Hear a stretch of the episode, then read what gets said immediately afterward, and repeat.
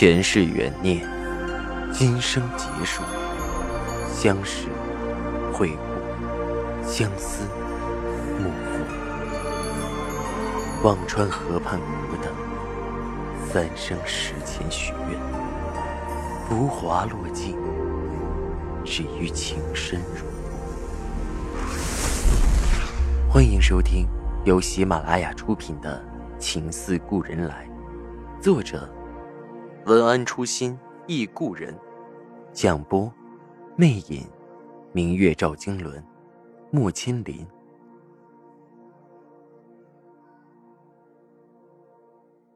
第一百零四集。唉，不瞒您说，就是前些日子您捡漏的那只镯子，是石南媳妇的。丢三落四，东西被人拿了出去，当了也不知道。本来不值几个钱，但是有些来历，我就舍着这张老脸向你开回口，把那只镯子让出来，求你割爱，自然要补偿些的，金银也好，或是其他的物件，你尽管挑了去。董夫人面上有些难色。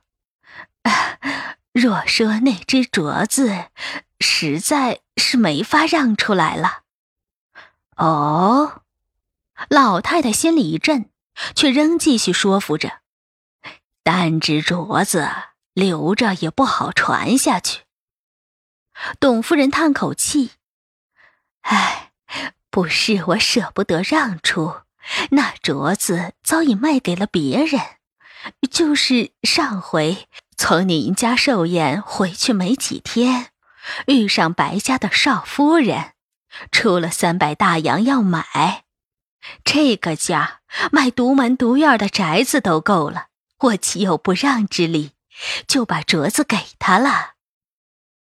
老太太心里咯噔一下，细细打量了一番董夫人，确信她说的肺腑，不由蹙眉道。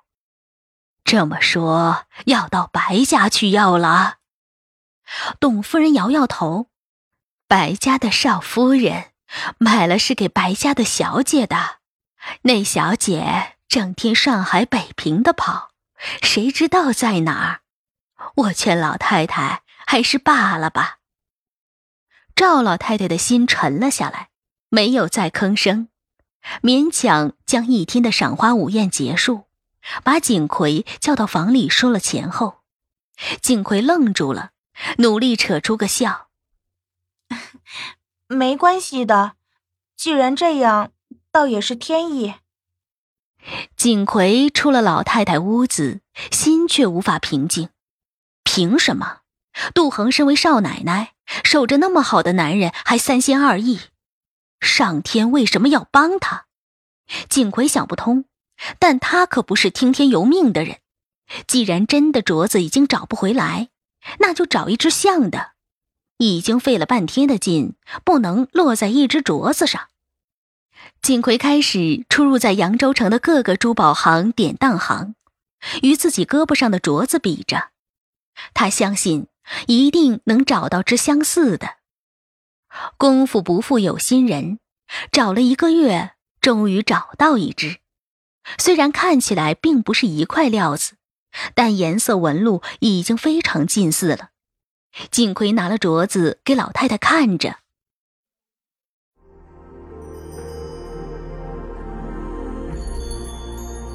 您正在收听的是喜马拉雅出品的长篇穿越小说《情似故人来》。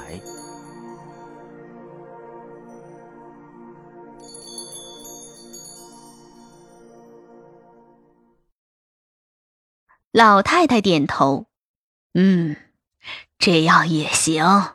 反正事情已经做了，事实摆在那里，是不是原来那只也无妨。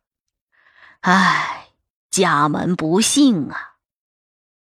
转而对锦葵道：“过两个月，石南该派人回来调丝绸锦缎去北平了，你就跟着去吧。”锦葵轻轻点头，对老太太说：“就是有些舍不得老太太。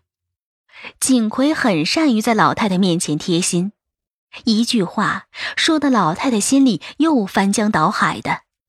这么好的女孩，石楠看不上，真是蒙了心，不由说着：“不妨事，兴许啊，你能和石楠一起回来呢。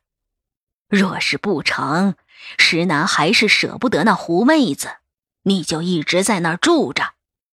明天我就让家属的祝先生替我写封信给石楠，看他怎么撵你。”锦葵有了这双重保险，心里终于踏实，又在老太太面前嘘寒问暖一番，说了不少体己话，才退下。回来翻来覆去，在床上难以合眼。两个月，他就能再见到赵世南，这辈子的幸福再搏一次。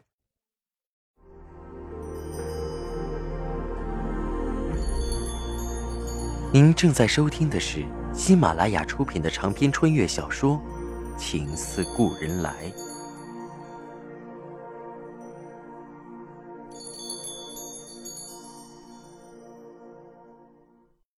杜恒这些日子一直在家中校对着报社时装专刊的稿子，稿子好了，白纸便来取，顺便把工资给他。看稿子的同时，也长了许多见识。知道了洋装、旗袍、裤装都流行什么，怎么穿才对，看着不觉得心痒痒。偷偷到胡同边上的裁缝铺做了两身新式的旗袍，裤装他还是接受不了。稿子校对完，白纸说好的来取，却好几天也没来。杜恒怕耽误了报社的事儿，反正报社也不远，就在前门那边。杜恒换了件青蓝色的新式旗袍，到了门口，叫了一辆人力车过去。光明报社，杜恒看到路边的这四个字，忙让车夫停了下来，付了几个铜板的车钱，走进了报社。屋里打电话的、接电话的、校对排版的，来来往往的人忙碌的走着，没人注意到杜恒。杜恒在门口站着看了一会儿。白纸也没在里头，只好大着声问道：“白纸在吗？”喊了两声，一个戴眼镜的男的抬头看着他道：“他今天不来，你找他什么事？”杜恒走上前去：“啊，我有份校对完的时装专刊的稿子给他。”哦，那人恍然大悟，扶了扶眼镜，上下打量了一番：“你就是杜恒。”杜恒点点头，把手里的稿子给了那人。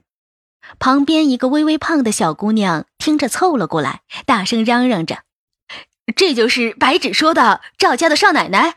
我还以为她吹牛呢，居然真的是！”又有几个人围上来，热情的给他递水，让他坐下。有人说着：“白芷居然能动员一个大户人家的少奶奶出来工作，有两下子，是促进女权主义的骨干呢。”杜恒听他们说着女权民主什么的，也听不大明白，但是人们很热情，让他心里很温暖。聊了几句后，也没等到白芷回来，杜恒便回去了。从那以后，杜恒的胆子更大了些。有时赵世南不在，他也会直接到报社去校对，这样有些不明白的地方，还有人可以去问，也可以从他们口中听些新鲜的词汇。报社的人蛮新潮，有时不太忙，下午茶的时候会用留声机放上几首曲子，有人便跳起了交谊舞。起初杜恒看得脸红心跳，男男女女的搂着，脸还贴得那么近，一个词涌上来，下流，几乎要夺门而逃。白纸笑道：“ 这是最正常的文明舞，上流人，就是蒋先生和夫人都跳呢。”杜恒的心这才平静些，原来这是上流。白纸一把把杜恒拽起来：“我先教教你，回去带着你家老古董去跳。”白纸是男部，带着杜恒学女部。杜恒对新鲜事物都好奇的紧，一来二去就从起初的排斥到了后面的喜欢，却还是不肯和男的跳。有时回去还要扯着双叶跳，双叶痒痒的直笑。少奶奶，这都什么呀？又搂又搭的，我不学。杜恒捂着嘴笑道：“ 你不陪我练，我可怎么参加舞会呀？”舞舞会？双叶张大了嘴：“那是什么？”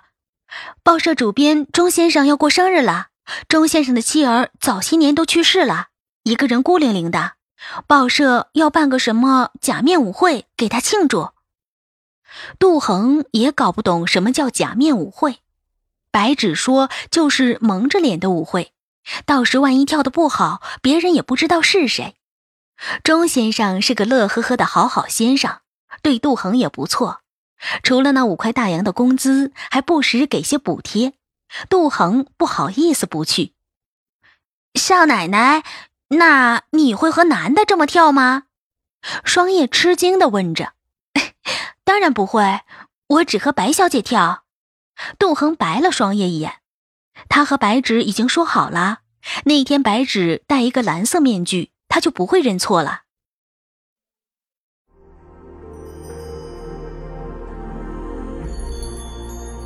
您正在收听的是喜马拉雅出品的长篇穿越小说《情似故人来》。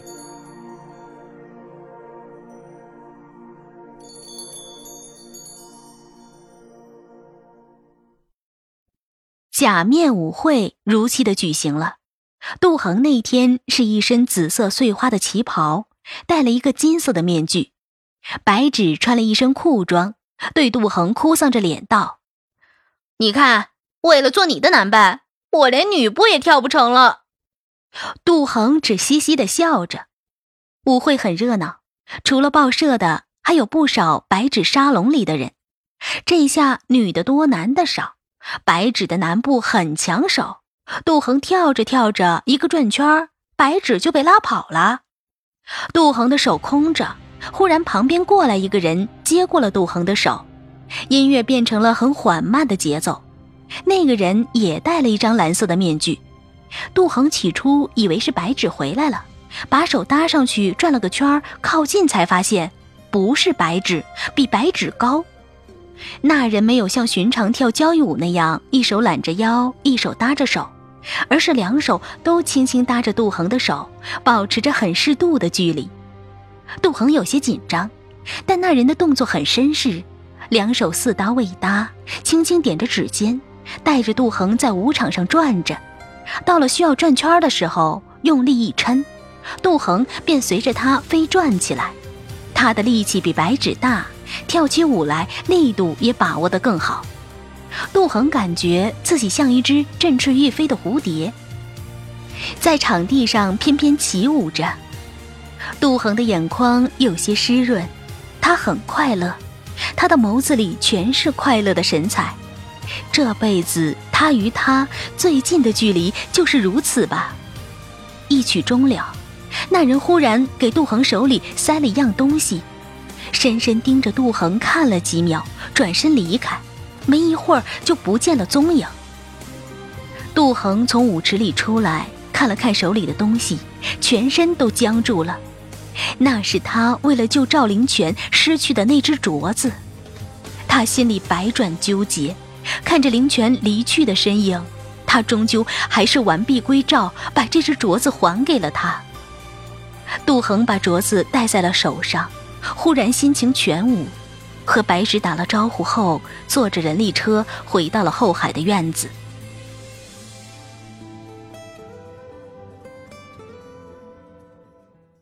赵石南还没有回来，杜恒一早就知道赵石南这几天都会很晚回来，所以才会去了假面舞会。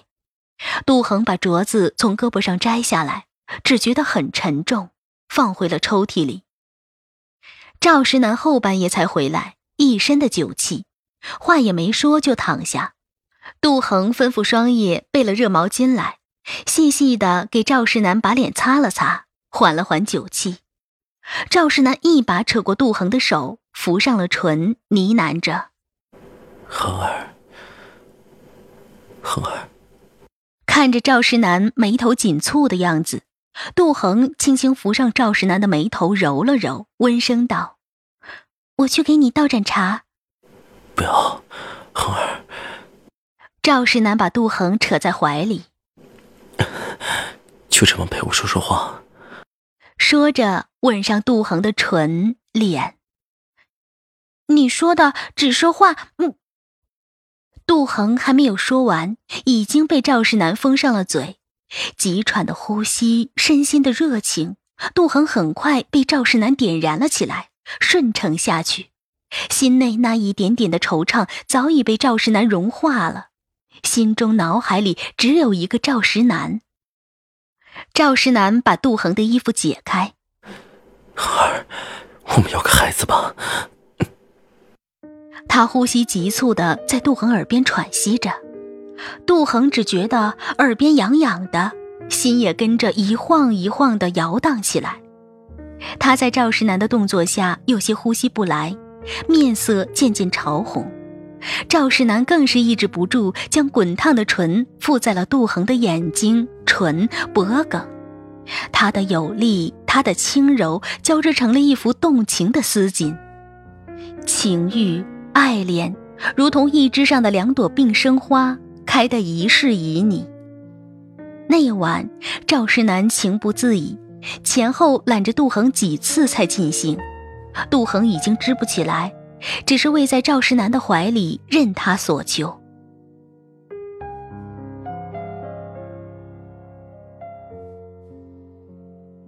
过了许久，赵世南才稍稍平静些，捏着杜恒的脸，一双狭长的眸子深深的看着他，道：“荷儿，对你，总觉得不够。”杜恒脸一红，抬眸看了他一眼。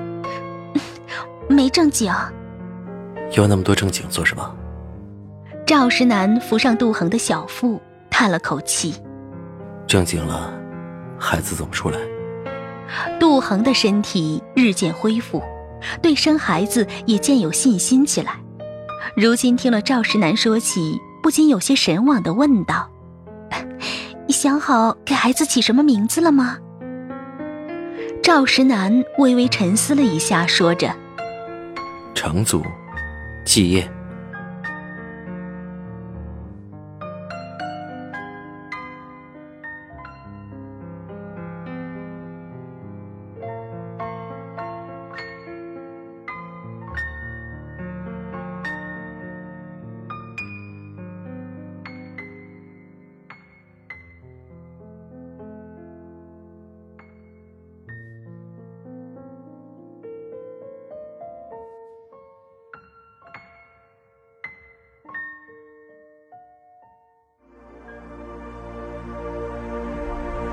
听众朋友，您刚刚收听到的是喜马拉雅出品的长篇穿越小说《情似故人来》，作者文安初心忆故人，播讲魅影，明月照经纶，莫千林。